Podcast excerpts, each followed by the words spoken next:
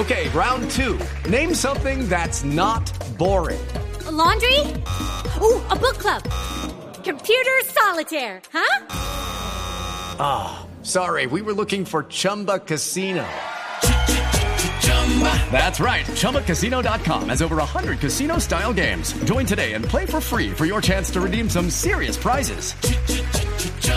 ChumbaCasino.com. No purchase necessary. Full prohibited by law. 18 plus terms and conditions apply. See website for details.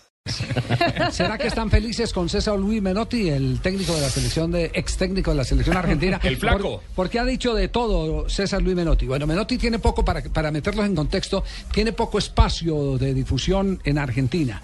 No porque no lo quieran eh, tener eh, como opinador, sino porque él desde hace rato eh, viene tirando pulsos con la actualidad periodística de Argentina y entonces él elige de cierta manera los lugares donde habla. Habla mucho con los españoles. Y el cuándo y el cómo. Habla mucho con los eh, mexicanos siempre y cuando aflojen el billete, porque ca- casi siempre por esta época empieza a aparecer para el gran contrato Claro. del campeonato del mundo. Mundial. Al que llega generalmente Exacto. con los amigos de Habla Televisa. mucho con los italianos, César Luis Menotti, y muy poco con los argentinos. Y Menotti se ha dedicado en las últimas eh, horas a hablar de lo humano y de lo divino. Y se ha referido a Lionel Messi, calificación que puede considerarse dura. De manera que vale la pena hablar de la actualidad con César Luis Menotti. El caso de Messi, como para empezar, esta refriega entre el ex técnico que llevó a Argentina al primer título mundial en 1978 y los actuales pretendientes a la corona. No, Messi va, va, eh, cada vez que entra a la cancha eh, entrega lo que tiene. Y si no lo no, no lo tiene no lo puede entregar como no lo tuvo en estos en estos últimos 20 días y ahora se lo ve más recuperado. Que eso no lo creo. El que tiene eh, también Me- Messi eh, puede ganar un partido. Lo que no puede hacer es jugar bien un equipo. Es imposible. Él sí puede ganar un partido jugando en cualquier equipo en el en el Getafe en el Granada él puede ganar un partido puede ganar cuatro pelotas hacer tres goles. Bueno pero de ahí hacer jugar bien a un equipo no no lo sé. Entonces necesitará el equipo para también él poder tener la pelota la mayor cantidad de veces posible encontrar los lugares a través de, de- de una idea futbolística. Todavía no ha aparecido el equipo pero sí la contundencia que tiene arriba porque tiene jugadores muy contundentes ¿no? ¿A qué se refiere? ¿Que Messi no brilla sino entonces en el Barcelona donde tiene el gran equipo alrededor? O que individualmente es donde es capaz de hacer diferencia, porque puntualmente dice después, en cualquier equipo podría él ganar partidos. Que no es un Maradona. No hacer jugar bien a un equipo en conjunto. Pero esa, esa discusión eh, podría valer también eh, la pena. Eh, Maradona creo que tampoco hacía bien. eh, Pero distribuía bien. juego. No, no, no, no, no. El Napoli de Maradona ganaba Ah, por ok, Maradona. Maradona, el Napoli de Maradona Y la selección de Argentina ganó por Maradona en el gan- 86. ganó por Maradona, pero por la capacidad individual de Maradona. Ok. No porque hiciera jugar bien el equipo. Es que ahí es donde se pueden marcar las diferencias. ¿Qué jugadores? Por ejemplo, allí ayer Ryan Gibbs, ese hizo jugar al Manchester United. Por favor, manejó los hilos del Sí, Manchester. pero es un jugador totalmente distinto. Uno- es un jugador que solo necesita dos toques para poner a todos en circuito. Le puedo dar otro ejemplo, Michael Ballack en su momento. Sí, también vale, vale, vale, vale. Con los alemanes. O Carlos Valderrama, para no ir muy lejos Uno con la colombiano, selección sí. Colombia. Sí. Exactamente. Que ponía a jugar en torno a él, se organizaba un equipo. Y Un Mayer jugador- Candelo. Un jugador indispensable. Era ese piñón principal que hacía que toda la maquinaria se moviera. Eh, lo, que, lo que sí es eh, irónico es que eh, esta crítica la haga tal vez el hombre eh, que sentenció el que pudo haber sido el segundo título mundial de Diego Armando Maradona. Porque recordemos que la gran polémica que se armó en el año de 1978 fue cuando Menotti prescindió del llamado enviado de Dios, que ya en esa época lo tenían como el enviado de Dios, que era el chico que había fascinado en el campeonato suramericano del 77 en Venezuela y del 79 en Uruguay, llamado Diego Armando Maradona. Y, Y tal luego vez en el Mundial de Japón. esas, no, pero, pero eh, a nivel de mayores. Ajá. Porque ya él, Ah, bueno, él- él va, juvenil. él va después del 78 como juvenil, en el 79 gana el título. Pero el segundo título, el que tanto añoró y el que más le duele a Diego Armando Maradona, es ese del 78 porque él tenía cabida. Por encima eh, de él le colocaron jugadores que no tenían un buen presente. Que no eran los fenómenos que podrían representar eh, en, en esa actualidad o podría representar en esa actualidad Diego Armando Maradona.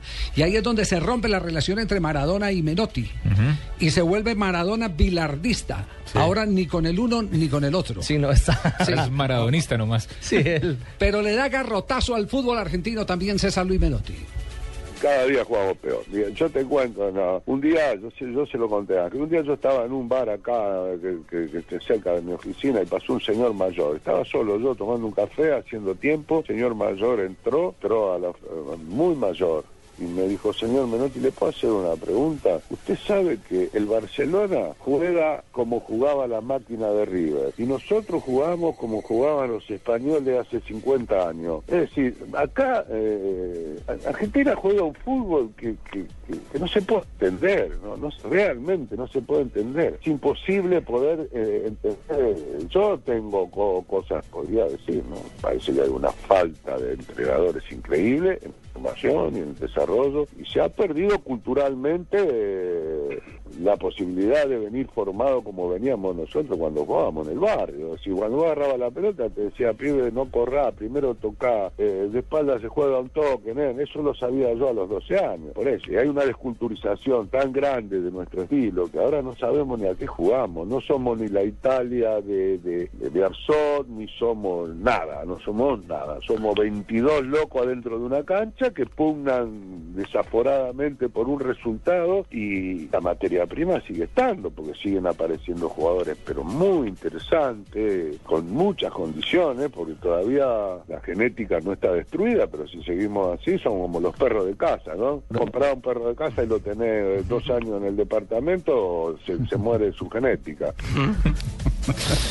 Lo, que- lo que sí es que tiene un verso maravilloso. Ah, no, César él, tiene, Sí, sí. tiene cuento para rato. Si tiene Sí, sí, 75 años, el señor que entró ahora el partido que él ¿El dijo que tenía dice 100. el- el mayor? sí, el ¿El mayor? mayor, mayor. No, de- no, tenía tío, 100. Pero antes la culpa de que se jugara mal, eh, siempre él lo dijo, era de la escuela subeldiana y bilárdica. Esta vez encontró nuevos culpables. Sí, tiene posibilidades, sí, porque esta desculturización no pa- pasa pasa también, y voy a hablar exclusivamente de fútbol, ¿no? Para no meterme en otros temas, que pasa exactamente lo mismo, pero pasa también por, por, una prensa que cómplice de, de- muchísimas cosas, de, una participación donde donde abren crédito a los que son amigos y, y hay, hay entrenadores que pueden perder 10 partidos y hay otros que, que- que cuando perdían dos este, tenían un conflicto con, con la prensa. Sí, sí es, también gran responsable. Creo que también hay una enorme de- desculturización en la prensa eh, en lo deportivo. No tienen idea de- de- de lo que se habla. Pelea que siempre ha existido. Ah, no, eso será por século seculón. La pelea que siempre ha existido. Recordemos que desde el Mundial del 78 y después cuando Vilardo toma la selección, el único escudero que tiene Carlos Salvador Vilardo, escudero leal de frente, fue Víctor Hugo Morales. Por eso Víctor Hugo Morales, a pesar de ser uruguayo, termina eh, siendo, digamos que, el, el bastión en materia de, de imagen para Carlos Salvador Vilardo. eh, desde los micrófonos de Radio Continental, donde narra el Campeonato del Mundo de 1986.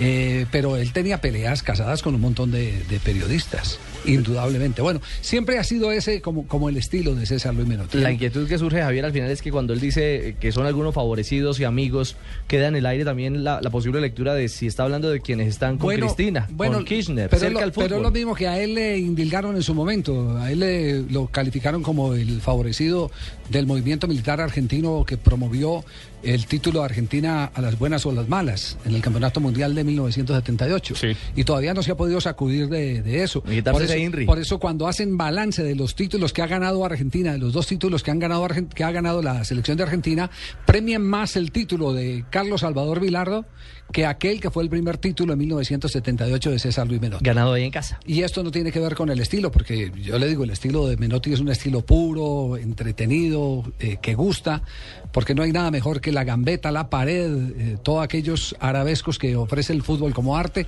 que se ha ido eh, perdiendo. Pero la selección argentina, en general,